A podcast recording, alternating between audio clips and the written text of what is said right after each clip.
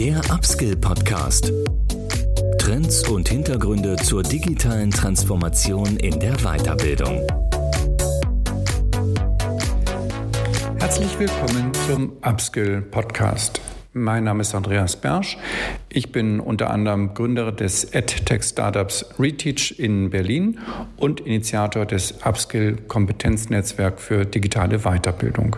Heute beschäftigen wir uns im Podcast mit der Plattform Udemy und den Möglichkeiten für Trainer und Coaches auf dieser Plattform wirtschaftlichen Erfolg zu haben. Dazu habe ich mich mit Rene Fürst verabredet. Rene Fürst ist ein österreichischer IT-Unternehmer, der seit vielen Jahren sehr erfolgreich Online-Kurse auf Udemy verkauft und dort zu den ja, größten Anbietern von deutschsprachigem Content gehört. Im Podcast mit René erfahrt ihr viel über die Möglichkeiten, auf der Plattform aktiv zu werden, was es braucht, um dort erfolgreich zu werden, wie das Geschäftsmodell im Einzelnen funktioniert und natürlich gibt René auch eine super Einschätzung, ob ähm, ein Einstieg in die Plattform jetzt noch lohnt und was man dabei beachten sollte. Ich glaube, es gibt viel zu lernen und ich wünsche euch viel Spaß im Podcast mit René Fürst. Ja, grüß dich René. Schön, dass du Zeit gefunden hast für unser heutiges Podcast. Ich vermute, du sitzt im schönen Wien. Ja, genau. Also ich komme aus Österreich, direkt aus der Hauptstadt.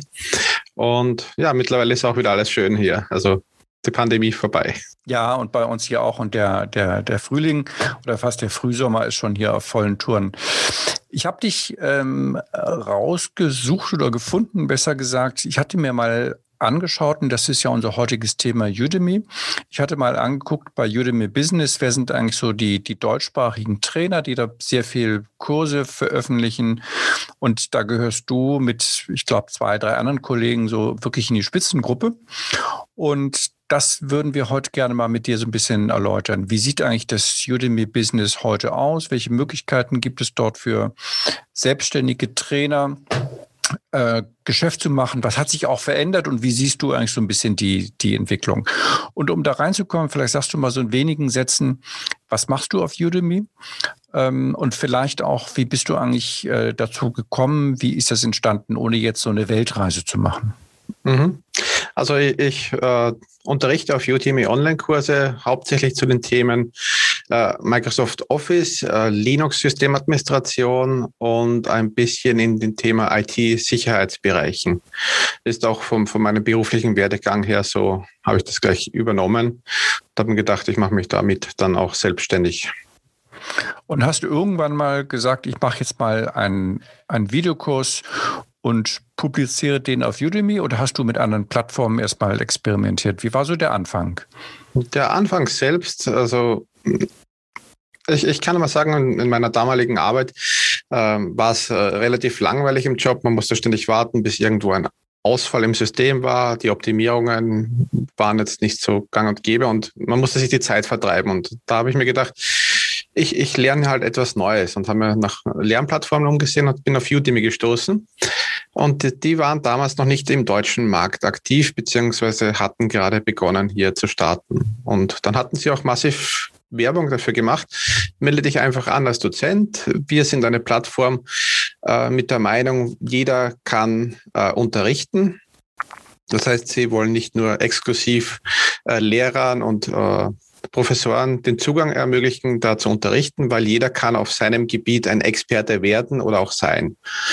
Das heißt, auch ich habe über 15 Jahre schon Erfahrung gehabt in der IT-Welt, komme direkt aus der IT-Welt und kann mir da auch direkt behaupten, dass ich mehr Erfahrung habe als viele Lehrer, die in den Schulen unterrichten, die vielleicht äh, in einem Studium etwas gelernt haben und dann bleiben sie jahrzehntelang im selben Schema sitzen und das geht in der IT eigentlich recht schwierig, weil man muss sich laufend weiterbilden und genau um das geht es hier.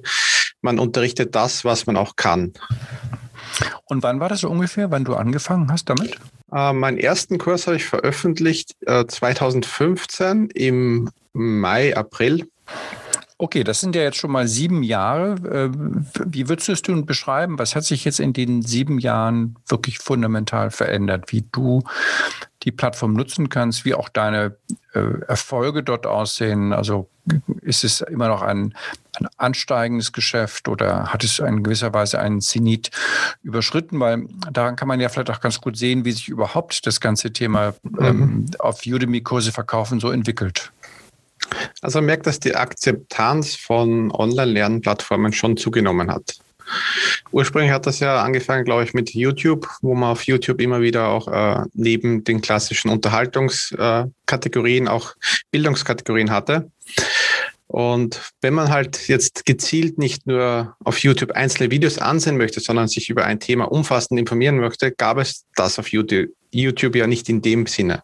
Das heißt, man wollte vielleicht eine Zertifizierung machen für Office und so weiter. Und man hat dann immer nur so Auszüge geboten bekommen und musste sich alles selber zusammensuchen. Und das ist der Unterschied zu anderen Plattformen. Man, man bucht einen Kurs, man weiß, man hat gezielt äh, das Material, das man braucht, um eine Zertifizierung abzuschließen. Und entwickelt hat sich das Ganze schon, da sie erst im 2015 angefangen haben im deutschsprachigen Raum, äh, dass sich hier doch mehr und mehr Teilnehmer an die Plattform einfinden. Das heißt, man merkt hier, es kommen immer laufend neue deutsche Teilnehmer hinzu, deutschsprachige. Und am Anfang war das halt so stark auf Englisch bezogen, hat auch englische Kurse, wo ich aber dann äh, mit meinem äh, Dialekt und mit meinem Nicht-Native-Speaker sein, äh, das dann sein habe lassen. Ich gesagt, okay, ich fokussiere mich auf den deutschen Markt. Und dann hatte man am Anfang auch von Udemy selbst Berater zur Verfügung gestellt bekommen, die einem ein bisschen Informationen gegeben haben, unter die Arme gegriffen haben und gesagt hat, okay, mach das und das, das äh, fragen jetzt die Kunden nach. Das heißt, Udemy ist aktiv auf mich und andere zugekommen und gesagt, äh, die Suchanfragen gehen in Richtung, wir brauchen jetzt einen Zertifizierungskurs für den äh, Office, ECDL oder für die Linux-Zertifizierung, AWS, Cloud-Zertifizierungen und so weiter. Und dann hat man gesagt, okay, ich mache das und das. Und sie sind dann auch zu anderen Dozenten gegangen und gesagt, wir brauchen von dir das und das in Sachen Programmierung. Und dann hat sich das recht gut ergeben. Man hat richtig gute Unterstützung bekommen anfangs. Das hat sich äh, leider jetzt mit der Zeit ein bisschen gelegt, weil der Markt im deutschsprachigen Raum immer voller wird. Und auch, ich glaube, die Ausrichtung ist Fokus nach wie vor im englischsprachigen Markt. Allerdings der deutschsprachige Markt, der hat sich jetzt so im Prinzip da immer mehr Dozenten dazukommen, ein bisschen selbst reguliert, sage ich jetzt einmal, weil die Leute wissen jetzt schon ungefähr, was sie brauchen was, was sie entwickeln können für Kurse. Aber es gibt dann immer wieder so Ausreißerkurse, die, die man vorher gar nicht auf dem Schirm hatte. Zum, zum Beispiel gibt es Kurse über Brotbacken, wo man dann Sauerteigbrote machen kann. Und äh, allein diese Kurse haben teilweise mehrere hundert Teilnehmer, die dann auch wirklich im Kurs auch dafür bezahlt haben, um genau zu wissen, wie mache ich einen Sauerteig und solche Sachen. Also auch solche Themen werden abgedeckt und nicht nur IT-Themen. Ja, klar. Wobei wir jetzt vielleicht eher in dem Bereich ähm, Corporate Learning bleiben. Mhm. Mich interessiert gerade die Perspektive der, der betrieblichen Weiterbildung, wo es ja das Produkt Udemy for Business gibt, ja, das also ja Unternehmen dann als Lizenz für die eigenen Mitarbeiter einkaufen und als Brotbacken ist ja dann eher ein B2C-Thema. Ähm, und was würdest denn du sagen? Also wenn wir jetzt mal diesen B2B-Markt betrachten. Also ich fand zum Beispiel den Katalog, den ich mir angeguckt habe, auf den ersten Blick jetzt deutschsprachigen Content noch gar nicht so groß. Ich hätte da vielleicht ein bisschen, ein bisschen mehr erwartet. Ähm, würdest du denn sagen, dass es, wenn man jetzt mal sozusagen die, die Einstiegsmöglichkeiten betrachtet für einen, für eine Trainerin, für einen Trainer jetzt deutschsprachig, ist das schon zu spät, dort einzusteigen? Ist der Katalog schon zu voll? Ähm, oder würdest du beobachten, auch aus der Nutzung deiner eigenen Kurse, dass da immer noch ein, ein Wachstum zu verzeichnen, ist, zu verzeichnen ist, dass man da immer noch eine gute Chance hat, hier ein, ein, ein Geschäft aufzubauen? Also ich kann jetzt aus, aus Sicht, äh, aus meiner Sicht jetzt sagen, wie Udemy das handhabt. Also im Prinzip in den B2B-Katalog aufgenommen zu werden, erfordert mal einige strikte Kriterien von Udemy. Das heißt, sie überprüfen dich schon mal genauer, sie müssen dich auf dem Schirm haben, damit man überhaupt in diesen B2B-Katalog aufgenommen wird. Und da zählt es eben, gute Reputationen zu haben, gute Teilnehmeranzahl, das Feedback der Leute muss gut sein. Und sie achten sehr darauf, gerade im B2B-Bereich, dass äh, nur die Kurse aufgenommen werden, die top bewertet sind, die äh, auch getrackt werden, wenn Teilnehmer Fragen haben, dass man zeitnah darauf antwortet. Das heißt, jemand fragt irgendwas zu einem Video, dass man innerhalb von 48 Stunden darauf reagiert oder 24 Stunden. Und das schlägt sich alles nieder. Das heißt, den Anfang, äh, so wie ich es derzeit kennengelernt habe, muss man sowieso mit B2C machen, äh, bis man dann überhaupt in die Möglichkeit hat, B2P aufgenommen zu werden. Also zumindest mein Kenntnisstand dahingehend. Okay, das ist ja schon ein super wertvoller Hinweis. Ähm, vielleicht betrachten wir mal so auch so ein bisschen die Vor- und Nachteile. Also aus, aus meiner Sicht jetzt, der äh, das noch nicht gemacht hat und auch nicht machen wird auf Udemy, der Vorteil ist ja für mich äh, sehr deutlich und das hast du ja auch im Vorgespräch schon gesagt. Du musst dich um nichts kümmern. Nicht? Du musst kein Marketing machen und du, du hast eben auch keine keine rechtlichen Probleme an der Backe. Ähm, aus meiner Sicht gibt es natürlich aber auch zwei, zwei Nachteile. Das wollen wir jetzt mal diskutieren. Für mich ist der größte Nachteil, dass man nicht den Zugang zu den Kunden hat. Ja, das heißt, man generiert keine Kundendaten. Man äh, kann sozusagen äh, ohne Zugriff auf die Kunden dann auch kein, kein Cross-Selling, kein, auch kein Upselling machen. Ähm, und das Zweite, man verliert die Preishoheit. Nicht? Nach allem, was ich so verstanden habe, mhm. Ähm, ist ja, behält sich ja die Plattform die Möglichkeit vor, auch für Marketingaktionen dann die Kurse preiswerter anzubieten. Und man sieht ja dann auch sehr viele Kurse so auf der Startseite, die dann eben mit 80 Prozent Rabatt angeboten werden, auch so als, als Einsteiger äh, könnte man fast sagen.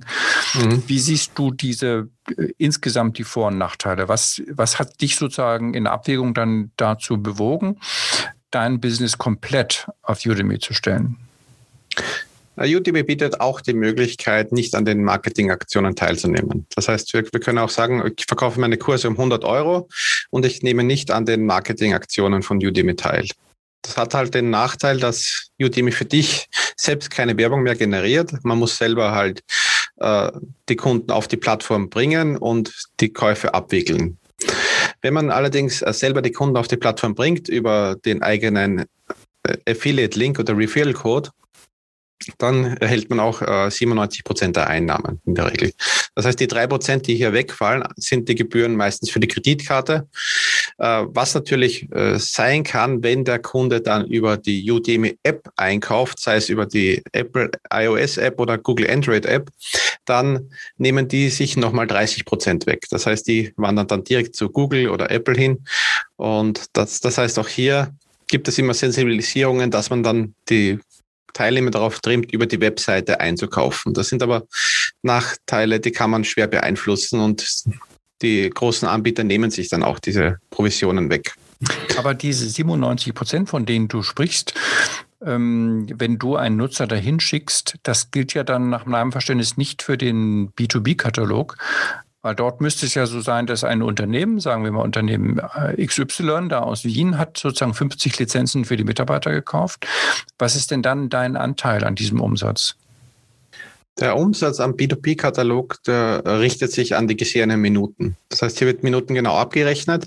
Es wird allgemein alles, was B2B-mäßig zusammengekommen ist, äh, dividiert durch diese Minuten, die jeder Dozent generiert hat und dann kriegt man halt seinen Anteil daraus. Ist das ein fester Minutenpreis oder, oder ist der frei verhandelbar? Das heißt, du hast vielleicht einen anderen Minutenpreis als ein Kollege. Ich, so, soweit ich das äh, in meinem Vertrag gesehen habe, ist es, wird es gerecht aufgeteilt. Das heißt, auch wenn einer 1000 Minuten gesehen hat, beim anderen sind es vielleicht 100.000, bekommt er das äh, zehnfach äh, oder hundertfache. Kannst du sagen, wie hoch dieser Minutenpreis ist? Hm, auswendig nicht. Also das richtet sich ja immer ganz danach, wie viel Einnahmen sie generieren. Ah, okay. Verstehe. Also das ist immer variabel. Das bedeutet eben, äh, wenn die Firma XY 1000 Euro im Monat zahlt, sie konsumieren 100 Minuten davon, dann hat man einen anderen Minutenpreis, als wenn sie 10.000 Minuten konsumieren. Also sie können unlimitiert konsumieren. Umso mehr sie konsumieren, umso geringer ist dann der Minutenpreis im Prinzip. Okay, also nicht, nicht ganz das Spotify-Modell, aber vergleichbar. Das heißt, äh, jeder kriegt hier sozusagen ähm, pro Minute was. Ähm, gibt es denn weitere Faktoren, die jetzt hier äh, da, dazu gerechnet werden? Also ich könnte mir vorstellen, zum Beispiel, dass wenn man einen Kurs macht, der jetzt ähm, besonders viele, besonders aufwendig produziert ist oder die Completion Rate, also die Abschlussrate sehr hoch ist, dass das ja eigentlich höher bewertet sein müsste als ein, als ein Kurs, der nicht so gut läuft?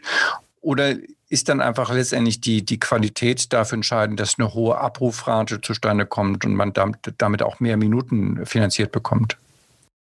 Also im Prinzip, so, so, soweit ich das herausgefunden habe und, und auch einsehen kann, spielt das hier keine Rolle. Es spielt hauptsächlich die Rolle, wie viele Minuten werden angesehen und ja, wie, wie viele Teilnehmer darauf sind, das zählt jetzt auch nicht im Prinzip, sondern es geht hauptsächlich rein um die Minuten, die abgezählt werden. Und ich denke mal, das ist vergleichbar wie das Amazon Kindle Modell, wo man sich dieses Kindle Unlimited um 10 Euro im Monat nehmen kann und dann wird nach gelesenen Seiten abgerechnet.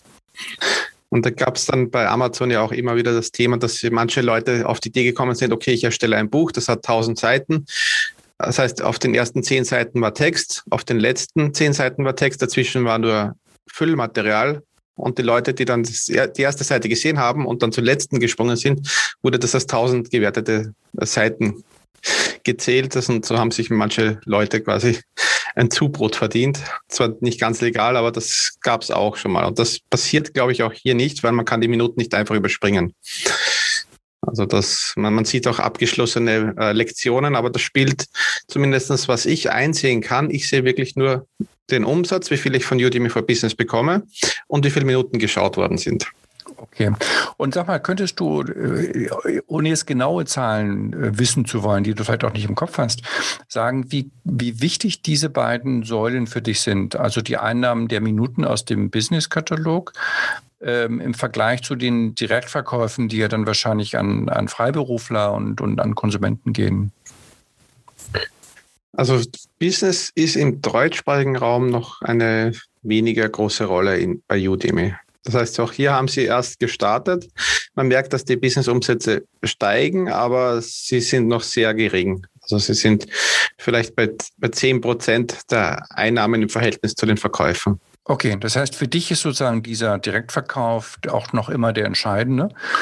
Mhm. Und wenn ich das richtig sehe, dann, du hast ja deine Kurse auf deiner eigenen Webseite ähm, sehr gut positioniert und verlinkt. Das heißt, dein Geschäft läuft dann letztendlich auch so, dass du dann, um diese 97 Prozent der Einnahmen zu kriegen, dass du letztendlich für Reichweite auf deiner Webseite sorgst, die Nutzer dann zu Udemy schickst und dann das dort abgewickelt wird. Genau, ja. Ich erspare mir natürlich auch das Hosten der ganzen Videos und der ganzen Plattform mit dem äh, Mitgliederverwaltung dahinter. Und dahingehend kommen natürlich auch noch datenschutzrechtliche Fragen wie mit äh, der DSGVO und so weiter, mit der Handhabe von Kundendaten. Das fällt halt alles weg, das wird alles an Udemy übergeben. Okay, und, gut. Und die Preishoheit, die hast du dann, das habe ich jetzt so verstanden. Ja, das heißt, wenn du sagst, ich will von dem Marketing ausgeschlossen werden, dann bestimmst du auch den Preis. Das heißt, damit hast du auch eine Sicherheit, dass ein Kurs, den du für 100 Euro einstellst, dass du von, davon auch 97 Euro bekommst. Genau, das könnte man äh, so sagen, wenn man sagt, man nimmt nicht an der Marketingplattform teil, gilt allerdings nur pro äh, Account. Das heißt, ich kann entweder mit meinem Konto für alle Kurse an der Marketingaktion teilnehmen und kann aber nicht sagen, diesen einen Kurs davon ausschließen, weil er vielleicht aufwendiger produziert worden ist. Dann müsste ich mir einen zweiten Account anlegen, haben auch einige gemacht. Allerdings muss man dann berücksichtigen, wenn Teilnehmer Udemy kennen, die wissen, dass diese Plattform meistens mit äh, Rabatten groß wirbt und dann sehen die oft nicht ein, dass man für einen Kurs vielleicht 100 Euro zahlt, wenn alle anderen Kurse dort 20 Euro, 15 Euro kosten. Was würdest du denn jetzt äh, Kollegen empfehlen, die, die anfangen wollen, auf Udemy ihre Angebote reinzustellen? Ist es dann notwendig, auf diese Marketingoption zu setzen? Oder würdest du sagen, das, das ist auch verzichtbar und man, man ist ist es auch möglich, so wie du es machst, gleich von Beginn an den Traffic selbst aufzubauen, die die Nutzer dahin zu schicken? Wie ist so deine Einschätzung da? Also es kommt auch darauf an, äh, welchen Background man hat, ob man schon vielleicht eine Mailingliste hat mit Kundendaten, ob man vielleicht schon unterrichtet hat oder die Teilnehmer hat, die Kurse kaufen wollen. Also das ist ganz entscheidend. Ich kenne Dozenten, die nutzen Udemy zusätzlich für kurze, kleinere Kurse, die sie dann günstig anbieten, machen dann auch eine Bonusprogrammwerbung, wo sie dann auf die teuren Kurse verweisen auf den eigenen Webseiten. Also das gibt es auch in der Möglichkeit. Und dann gibt es andere, die setzen voll auf, auf das Marketing von Udemy und gehen halt in die breite Masse. Man hat bei Udemy im Monat äh, die Möglichkeit, zwei Newsletter zu schicken, wo man dann für seine Kurse werben darf, wo man dann ebenfalls die 97 Prozent bekommt an den Einnahmen. Und das ist halt die einzige Möglichkeit, wie ich meine Kunden erreichen kann. Direkt. Also ich habe keine Kundendaten direkt, sondern ich kann das einfach über die Udemy Marketing Plattform äh, machen und kann quasi die Kunden dazu verleiten, neue Kurse von mir zu kaufen. Ja, wenn man das jetzt selbst machen würde über ein Newsletter-System, dann hätte man ja recht gute Daten, also zum Beispiel Open Rate, Click Rate und so weiter. Bekommt ihr das auch innerhalb der Udemy-Plattform? Siehst du, wie erfolgreich diese Newsletter sind und wie viel Umsatz damit auch generiert wird? Also wir können zum Beispiel für jeden Kurs eigene Gutscheincodes generieren. Zum Beispiel jetzt äh, haben wir Sommerbeginn, da gibt es den Sommerschlussverkauf oder Winterschlussverkauf und dann können wir sagen, SSV 2021 als Gutscheincode und ich sehe dann, wie viele Leute mit diesem Gutscheincode explizit gekauft haben. Und wir sehen auch die äh, Clickrate im Newsletter, wie gut der Newsletter angenommen worden ist. Also so nicht ganz detailliert, aber wir sehen grundlegende Analytik-Informationen dahingehend. Und ist es dann ein Standalone-Newsletter, das heißt ein Newsletter von Rene Fürst über die Udemy-Plattform oder wird das mit anderen Anbietern zusammen gemischt? Also jetzt mal aus Sicht des Empfängers bekomme ich, wenn ich jetzt an, an 20 Udemy-Kursen teilnehme, von 20 verschiedenen Trainern, bekomme ich dann von jedem Trainer einen Newsletter oder bekomme ich einen insgesamt?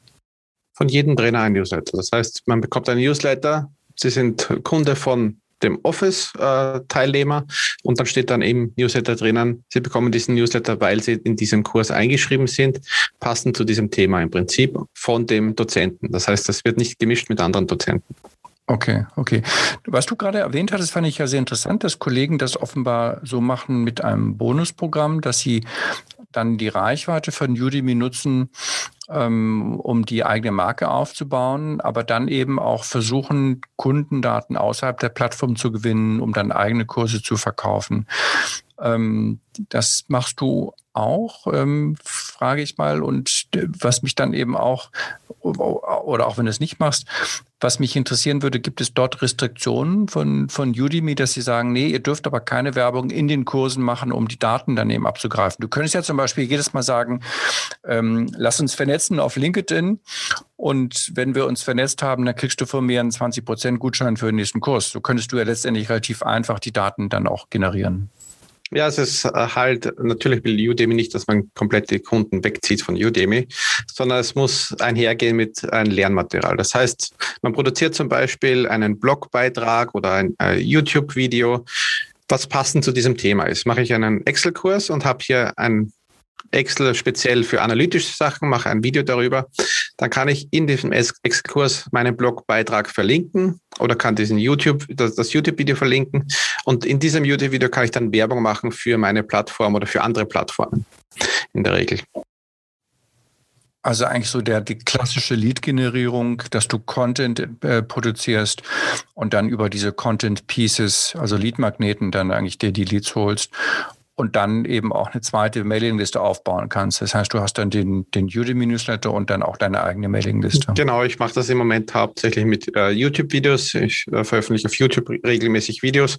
Und wenn ich jetzt ein Video habe zur IT-Sicherheit oder wie surft man anonym im Web, äh, dann äh, bewerbe ich das in einem meiner Kurse und sage, ihr könnt euch dort noch weitere Informationen zu diesem Thema holen und könnt doch gleich ein Abo dalassen oder könnt euch für die Newsletter eintragen. Das ist kein äh, Problem. Problematisch wird es dann, wenn ich auf eine Seite verlinke, die direkt auf Käufe abzielt. Also wenn ich hier sage, okay, ich habe dort ein Video veröffentlicht, Ihr könnt das Video für nur 10 Euro ansehen oder an diesem Kurs teilnehmen für 10 Euro. Wenn das außerhalb von Udemy geschieht, dann ist das wieder äh, nicht okay seitens Udemy. Das heißt, man muss äh, diesen Content dann kostenlos anbieten, aber was man dann im Content drinnen noch äh, weiter verlinkt oder erzählt, das spielt dann keine Rolle mehr. Okay. Dann hattest du vorhin erwähnt, das ganze Thema äh, Nutzerfeedback und Reaktionen.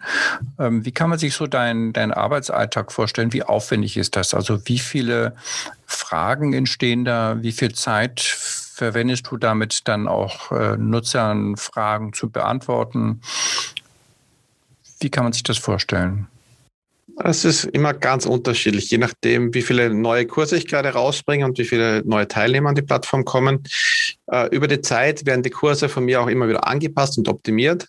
wenn ich sehe, es hat ein, äh, ein Kurs extrem viele Fragen zu einem speziellen Thema, dann weiß ich, okay, ich habe irgendwas nicht richtig erklärt oder ich mache ein Update-Video dazu und dann werden die Fragen auch deutlich weniger. Das heißt, man sieht dann direkt, die Leute kriegen die Informationen direkt aus dem Kurs, aus den Videos und dann kommen auch sehr äh, wenig Fragen zu diesem speziellen Thema.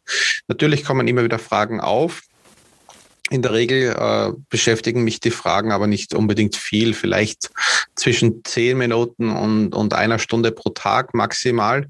Und je nachdem, wie gut ich die Videos dann optimiere und anpasse, wird das auch immer dann deutlich weniger, gerade wenn die Kurse dann äh, schon länger am Markt sind und jetzt nicht gerade frisch rausgekommen sind. Mhm. Wenn, man, wenn du jetzt aber sagst, eine Stunde, dann äh, muss man ja auch verstehen, dass das ja eigentlich dein Beruf ist, nicht? Du machst es ja nicht nebenher. Äh, so habe ich das verstanden, sondern das ist eigentlich deine Haupt, deine Hauptbetätigungs, äh, deine Hauptbetätigung, deine Haupteinnahmequelle, sodass dann diese Stunde ist ja schon ein hoher Wert, der dann irgendwo auch zu rechtfertigen ist. Ja, natürlich. Das also Stundensatz kann man jetzt so dahingehend mit einer Supportstunde vergleichen. Aber im Prinzip versuche ich dadurch auch meine Kurse besser zu machen. Ja, ja, ja, klar. Und dann hattest du noch das Thema Bewertungen angesprochen. Das ist ja offenbar wie überall doch ein sehr entscheidendes. Ähm, welche, welche Rolle spielen hier Bewertungen innerhalb des, des Udemy-Kosmos? Was kann man tun, um, um gute Bewertungen zu kriegen? Und wie reagiert man eigentlich, wie geht man mit sehr schlechten Bewertungen um? Im Prinzip muss man die Teilnehmer darauf hinweisen, dass wenn ihnen der Kurs gefällt, man bitte doch eine gute Bewertung da lässt, weil das ist natürlich das Problem. Eine schlechte Bewertung kann den ganzen Schnitt von den, von den fünf Sternen massiv drücken. Das heißt, wenn jemand einen Ein-Sterne-Bewertung gibt, weil er vielleicht gerade einen schlechten Tag hat oder weil ihm das eine Video vielleicht gerade nicht gefällt, dann brauche ich wahrscheinlich circa 10, 5 Sterne Bewertungen, um das Ganze wieder auszugleichen, um ein, an, äh, ein gutes Level zu erreichen. Und wenn sowas der, der, Fall ist, muss man natürlich nachhaken, muss man fragen, hey, warum gibst du mir eine Ein-Sterne-Bewertung? Was hat dir nicht gefallen in diesem Kurs? Äh, was kann ich in dem Kurs verbessern? damit auch dir der Kurs vielleicht gefällt. Das heißt, man muss halt auch individuell mal schauen, äh, habe ich vielleicht selber irgendeinen Fehler produziert im Kurs? Ist vielleicht das Videomaterial von schlechter Qualität oder äh, sind Fehlinformationen im Kurs drinnen, wo sich vielleicht der ein oder andere gestört fühlt? Und da gab es dann auch mal schon einmal das Thema äh, Genderfizierung, so, so nach dem Motto, wenn man immer nur die, den, den männlichen Part erwähnt und nicht das, den weiblichen Part und gerade beim Newsletter, wenn man nicht äh, beide Geschlechter erwähnt, dann kommt das auch schon bei den einen oder anderen, könnte es sauer aufstoßen. Und äh, auch wenn man es gar nicht böse meint, äh, kriegt man dann vielleicht eine schlechte Bewertung, weil vielleicht der eine gerade auf das äh, äh, genervt ist oder, oder beleidigt ist zu dem Thema. Also das mhm. kann, kann ganz unterschiedliche Themen sein. Und dann muss man es halt mit ein bisschen Feingefühl versuchen, auch möglichst die breite Masse zufriedenzustellen. Also da muss man immer sehr aufpassen. Aber man hat dann auch, man hat schon eine Chance, so eine Bewertung dann auch ähm, zu diskutieren mit, mit demjenigen und ihn vielleicht dazu zu kriegen, dass er die abmildert oder zurücknimmt. Ich kenne das sonst nur aus den App Stores, nicht? Wenn man, wenn man mit Apps, wenn man da schlechte Bewertungen hat, man kann zwar unter die schlechte Bewertung einen Kommentar schreiben, und sich quasi dafür entschuldigen, aber diese, dieser Kommentar erreicht den nicht mehr, der die Bewertung geschrieben hat und deshalb ist das eigentlich wirkungslos. Hm, also wir haben schon die Möglichkeit, dass wir den äh, Teilnehmer direkt äh, eine private Nachricht schicken. Ob er diese dann liest oder darauf reagiert, das ist immer ganz unterschiedlich. Also hier ist es ca. 50-50 die Chance, dass man das schafft. Äh, wenn man es nicht schafft, ähm, schreibt man halt einen Kommentar zu der Bewertung, hey, melde dich doch bei mir, wir können darüber vielleicht reden oder ich habe das und das ausgebessert im Kurs, so dass auch andere Teilnehmer sehen, okay, äh, der Dozent gibt sich Mühe, dass er den Kurs weiter verbessert hat oder dass das und das vielleicht ungerechtfertigt war in der Bewertung. Und dementsprechend muss man dann immer unterschiedlich reagieren auf die einzelnen Themen. Es gibt ja, René, Menschen, die, die unglaublich reich werden mit, mit Online-Kursen. Nicht? Also jetzt vor allen Dingen in den USA, das sind vielleicht auch äh, andere Themen. Und jetzt sind wir ja, die Pandemie ist, was wir anfangs schon hatten, ist, ist fast vorbei. Wir kriegen jetzt irgendwie so ein bisschen wieder das Gefühl, es, es wird alles normaler. Viele Trainer hoffen auch, dass es bald wieder in Präsenztrainings geht. Ähm, was ist so deine Einschätzung? Ähm, wie entwickelt sich der, der Online-Markt für ähm, für Trainings. Ähm, siehst du da für dich und auch die Kollegen, die jetzt die Pure Player seid, also die nur online anbieten, eine, eine, eine bessere Zukunft? Wird das jetzt, siehst du da für dich große Chancen, dass alles wächst? Hast du da oder im Gegenteil ein bisschen Angst, dass du sagst, da kommt immer mehr Konkurrenz jetzt auch reingespült, es wird immer schwieriger? Und insgesamt, wie, wie schwer ist das eigentlich, so seinen Lebensunterhalt durch solche Kurse und dann eben ja auch letztendlich auf einer Plattform wie, wie Udemy zu verkaufen? Schwer ist äh, immer, immer relativ. Ich sage mal, der Anfang ist überall schwer. Also ich, ich glaube, dass man kontinuierlich dabei bleibt, etwas macht, genauso wie man es kennt aus anderen Bereichen, wenn jemand auf, auf anderen Plattformen, nicht nur Udemy, sondern auf YouTube, Twitch und Co. Abonnenten und erfolgreich sein wird. Da, da geht nichts, wenn man sagt, okay, man produziert einmal etwas und dann hat man ausgesorgt für den Rest des Lebens. Man muss halt dabei bleiben, muss halt was machen und es wird schon äh, ich denke mal schon wesentlich schwieriger als am Anfang der, äh, der, Plattform, wo einem die Plattform selbst sagt, okay, wir bieten euch Unterstützung, wir äh, zeigen euch, wie man Kurse produziert. Das gibt es nach wie vor noch in, in abgespeckter Version. Das heißt, man hat hier ein paar Wiki-Seiten eingerichtet, wo man sich Informationen machen kann, wie produziere ich neuen Content, wie produziere ich einen Kurs. Allerdings ist halt immer diese, diese Masse, die jetzt schon langsam äh, einhergeht. Man merkt, äh, schon, dass immer mehr Teilnehmer kommen, allerdings auch die äh, Konkurrenz an Dozenten größer wird. Dadurch äh, ist das Wachstum zwar noch da, aber es ist halt nicht in dem äh, Potenzial da, wie es anfangs da war. Also das, das merkt man schon extrem stark. Hast denn du eigentlich andere Plattformen ausprobiert äh, und kannst da auch kurz einen Einblick geben, äh, welch, ob du da, wie die Erfahrungen waren? Andere Plattformen. Du hast von Anfang an nur mit Udemy gearbeitet. Ich habe hauptsächlich mit Udemy begonnen, habe dann auch noch einige Plattformen probiert wie Skillshare. Äh, dort hat man halt nur den englischsprachigen Bereich hauptsächlich abgedeckt, die paar deutschen Teilnehmer, die dort sind. Das heißt, hier hat man Umsätze im ein-, zweistelligen Bereich. Das ist nicht, nicht der Rede wert oder nicht relevant für den Aufwand, den man hat, um das Ganze dorthin hochzuladen. In, Im deutschsprachigen Bereich gibt es sonst noch ein paar äh, kleinere Anbieter im Vergleich. Ähm, einer der Big Player wäre dann noch LinkedIn Learning. Bist du da auch vertreten? Ähm, ich habe mich für, für das LinkedIn-Programm beworben, allerdings habe ich von denen keine Antwort mehr erhalten. Und soweit ich das äh, gesehen habe, wollen die auch nicht, dass man die Kurse, die auf LinkedIn sind, auch auf anderen Plattformen zur Verfügung stellt in derselben Art und Weise.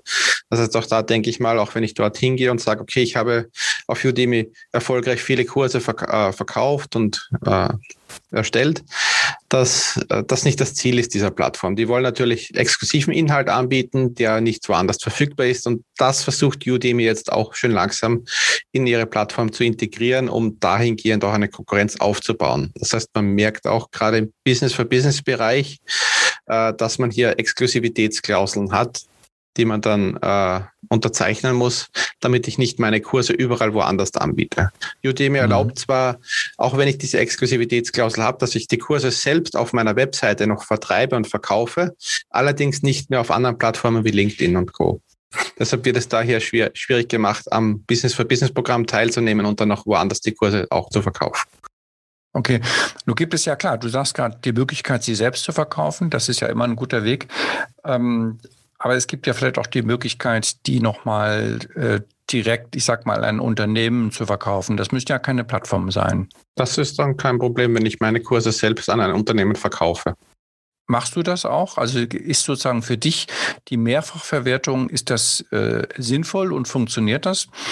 Oder funktioniert das für dich gar nicht in der Praxis? Für mich selbst ist es zu zeitaufwendig, muss ich sagen. Also ich muss mich eher auf den Content äh, Markt produzieren, dass ich neuen Content generiere, beziehungsweise neue Kurse erstelle oder, oder Marketing-Videos erstelle. Ähm, ich habe noch ein, zwei Partner aus Deutschland, die sich da in der Immobilienbranche in Deutschland betätigen und dort in den verschiedenen Bereichen hineinschuppern. Und die brauchen immer wieder spezielle Kurse im Office-Bereich oder in, in der Buchhaltungsbereichen, äh, wo sie dann halt die Kurse auch direkt anbieten und verkaufen über über dann quasi meine Plattform oder über die Plattform von, von deren Anbietern in meinem Namen.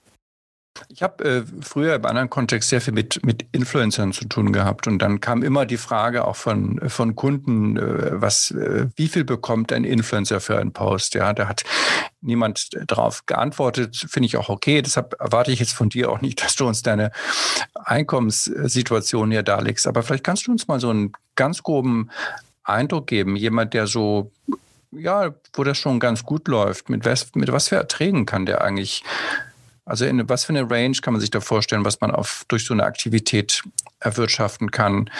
Wenn man jetzt, ich weiß nicht, wie viele Kurse du online hast, aber gib uns mal irgendeine Zahl, dass wir mal so ein bisschen das uns vorstellen können. Also, also generell die, die Udemy-Einnahmen ähm, liegen ich kann das jetzt schwer vergleichen im Vergleich zu normalen Jobs, aber im, im Prinzip bei, bei meinen IT-Jobs, die ich gemacht habe, habe ich in etwa das Ähnliche verdient, wenn nicht sogar eine Spur weniger. Das, was halt äh, der Nachteil ist bei Selbstständigkeit natürlich, man muss sich um alles selber kümmern. Man muss Steuern zahlen, natürlich selbst das abführen, die ganzen Versicherungen selbst abführen. Man braucht vielleicht einen Steuerberater, wenn man nicht in allen Bereichen bewandert ist. Und das sind halt unvorhergesehene Zahlen. Das heißt auch, wenn ich sage, okay, ich nehme 50 Prozent meiner Einnahmen weg, äh, bin ich noch äh, im, im, ich sage mal, im Managerbereich Gehalt. So, so in, in dem Bereich. Okay, also man kann, wenn man das wirklich, wenn man sich darauf fokussiert, kann man davon schon, schon leben. Ja. Ähm, und ähm, die Abhängigkeit, ich glaube, das ist ja auch mal ein wichtiges Kriterium, wie abhängig ist man von der Plattform, scheint dir jetzt auch nicht den Schlaf zu rauben, nicht? Weil du ja, ja letztendlich dann sonst auch die, die Sachen woanders nochmal verwerten könntest, wenn Udemy dich mal irgendwann rausschmeißt. Genau, also ich, ich schaue schon, dass ich äh, verschiedene Einkommensquellen versuche zu generieren, indem ich auf YouTube äh, Kanal aufbaue oder woanders vielleicht ein paar Kurse vertreibe.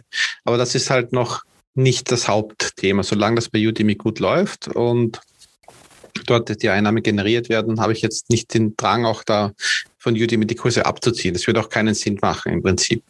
Aber natürlich, es äh, macht Sinn, sich das ein bisschen zu diversifizieren, das Ganze. Das heißt auch immer zu schauen, ich habe nicht nur auf Udemy die Einnahmequellen, sondern auch woanders, vielleicht Werbepartner oder Firmen, die Kurse benötigen um das Ganze ein bisschen äh, aufzubauen, sollte mal bei Udemy etwas wegfallen, weil es kommt auch bei Udemy immer davor, dass sie experimentieren mit den äh, Dozenten. Das heißt auch hier, äh, wie dieses Business-for-Business-Modell eingeführt worden ist, das wird jetzt auch Business äh, äh, äh, also customermäßig eingeführt. Das heißt, auch Privatkunden können dann eine Flatrate zahlen in Zukunft, um alle Kurse anzusehen. Wie sich das dann für die Einnahmen auswirkt, das bleibt abzuwarten. Und da sind wir dann auch im Prinzip äh, angewiesen auf die Plattform. Die Plattform versucht natürlich auch äh, die Kunden und die Dozenten zufriedenzustellen. Und dahingehend ist man ein bisschen im Ungewissen, wie sich der Markt dann entwickeln kann, aber man muss halt auf jeden Fall schauen, dass man sich nicht nur auf eine Plattform verlässt. Also ja, das ist mir sowieso vorhin aufgefallen, als du gesagt hast, 97 Prozent der Einnahmen verbleiben bei dir, wenn du einen Interessenten dorthin schickst dann ist das ja für Udemy überhaupt kein Geschäft. Ja, weil die drei Prozent, hast du ja selbst gesagt, davon geht noch mal ein bisschen ins Payment. Und dann haben sie natürlich auch noch äh, Kosten. Ähm, das scheint sich ja, so rechnet sich das ja nur auch nicht für, für Udemy. Das heißt, die leben dann ähm, von den, äh, von den Kursen, wo sie selbst die Reichweite aufbauen. Genau, also da, wo sie selbst das Marketing machen. Oder wenn man selbst ja nicht an der Marketingstrategie teilnimmt, werden ja die Kurse trotzdem bei Udemy gelistet. Das heißt, auch Udemy hat dadurch ein, äh, ein größeres Angebot an Vielfalt. Und wenn jemand direkt über die Udemy-Webseite den Kurs dann kauft, auch ohne Marketinggebühren, kommt der Kunde ja dann nicht mehr von dem Dozenten, sondern kommt von der Udemy-Seite selbst. Und wie viel kriegst du dann von dem, von dem Erlös? Das heißt, dann sind es ähm, abhängig davon, wie der Kunde auf die Plattform kommt, ob er über einen Affiliate-Partner auf die Plattform kommt oder direkt über die Webseite. Ähm, das kann, kann variieren zwischen 30 und 50 Prozent. Also auch hier nimmt sich dann Udemy einiges weg. Und wenn dann natürlich auch nochmal das Ganze über, äh, über den Apple App Store oder Google Android Store ge gemacht wird, ja, dann, dann sind nochmal die 30 Prozent. Das heißt, dann ja, kann es auch genau. mal sein, dass nur mehr 10 Prozent übrig bleiben von den ganzen Einnahmen. Das heißt, auch wenn ich jetzt hier einen Kurs um 20, 30 Euro verkaufe, habe ich dann vielleicht 2, 3 Euro äh, Umsatz. Von dem muss man dann selber natürlich noch die Steuern zahlen, dann bleibt nicht mehr viel übrig. Ja, also im Prinzip ist es schon, dass wenn man wenn man es schafft, die Leute selbst hinzuschicken, schon das beste Geschäft. Und Udemy kriegt dann zwar nur drei Prozent, aber immerhin kriegen sie auch neue Kunden, nicht? Weil du ja dann letztendlich auch laufend Kunden auf die Udemy-Plattform schickst, die dort vielleicht was anderes kaufen. Genau, ja. Im Prinzip die neue Kundengewinnung ist natürlich einiges wert auch. Und wenn sie natürlich dann auch das in Newslettern bewerben, weil die Udemy auch ab und zu mal einen generellen Newsletter raushaut mit, wir haben jetzt neue Möglichkeiten wie Flatrate für alle äh, Privatleute und nicht nur Businessleute, dann wird das wahrscheinlich auch äh, global beworben werden. Okay.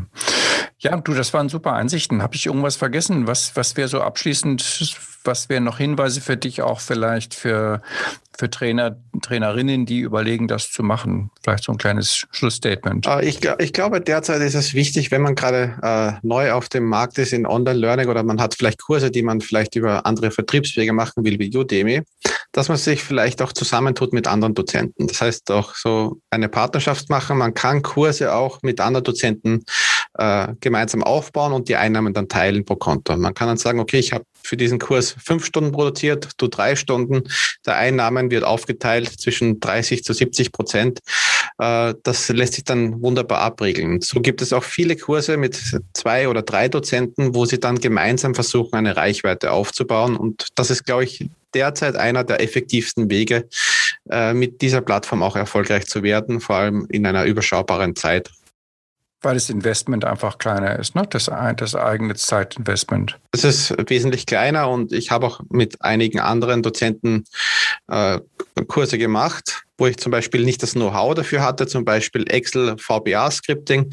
Ich kenne mich zwar mit Excel aus, aber mit den äh, Scripting-Sachen weniger habe mir einen äh, Dozenten gesucht, der VBA schult, habe mich mit dem zusammengetan, habe einige Kurselemente von meinen Kursen genommen, er hat seine Kurselemente reingegeben und wir haben zusammen äh, die Reichweite aufgebaut. Ich konnte meine Reichweite nutzen von den äh, 50.000 Teilnehmern, konnte diese anschreiben. Er hat äh, glaube ich, 1000 Teilnehmer gehabt und dann hat man sich dann auch auf einen Betrag geeinigt, wie dann die Umsatzerstattungen ist. Und so hat auch der neue Teilnehmer davon profitiert, indem er meine Reichweite nutzen konnte, die er dann auch für seine neuen Kurse wieder nutzen kann. Klar, ja, das ist ein guter Hinweis nochmal. Mensch, René, du, tausend Dank. Das waren super Einsichten und ähm, ich bleibe da dran und, und wünsche dir weiterhin viel Erfolg. Ja, super. Freut mich. Danke für die Aufnahme auch. Und hoffentlich hören wir uns mal wieder. Unbedingt. tschüss. Danke. Tschüss. Ja, das war unser heutiges Podcast mit René Fürst über die Möglichkeiten der Udemy-Plattform für Trainerinnen und Coaches. Ich danke wie immer fürs Zuhören und wie immer freue ich mich natürlich über eine Empfehlung unseres ja noch neuen Podcasts. Viele Grüße aus Berlin. Der Upskill Podcast. Trends und Hintergründe zur digitalen Transformation in der Weiterbildung.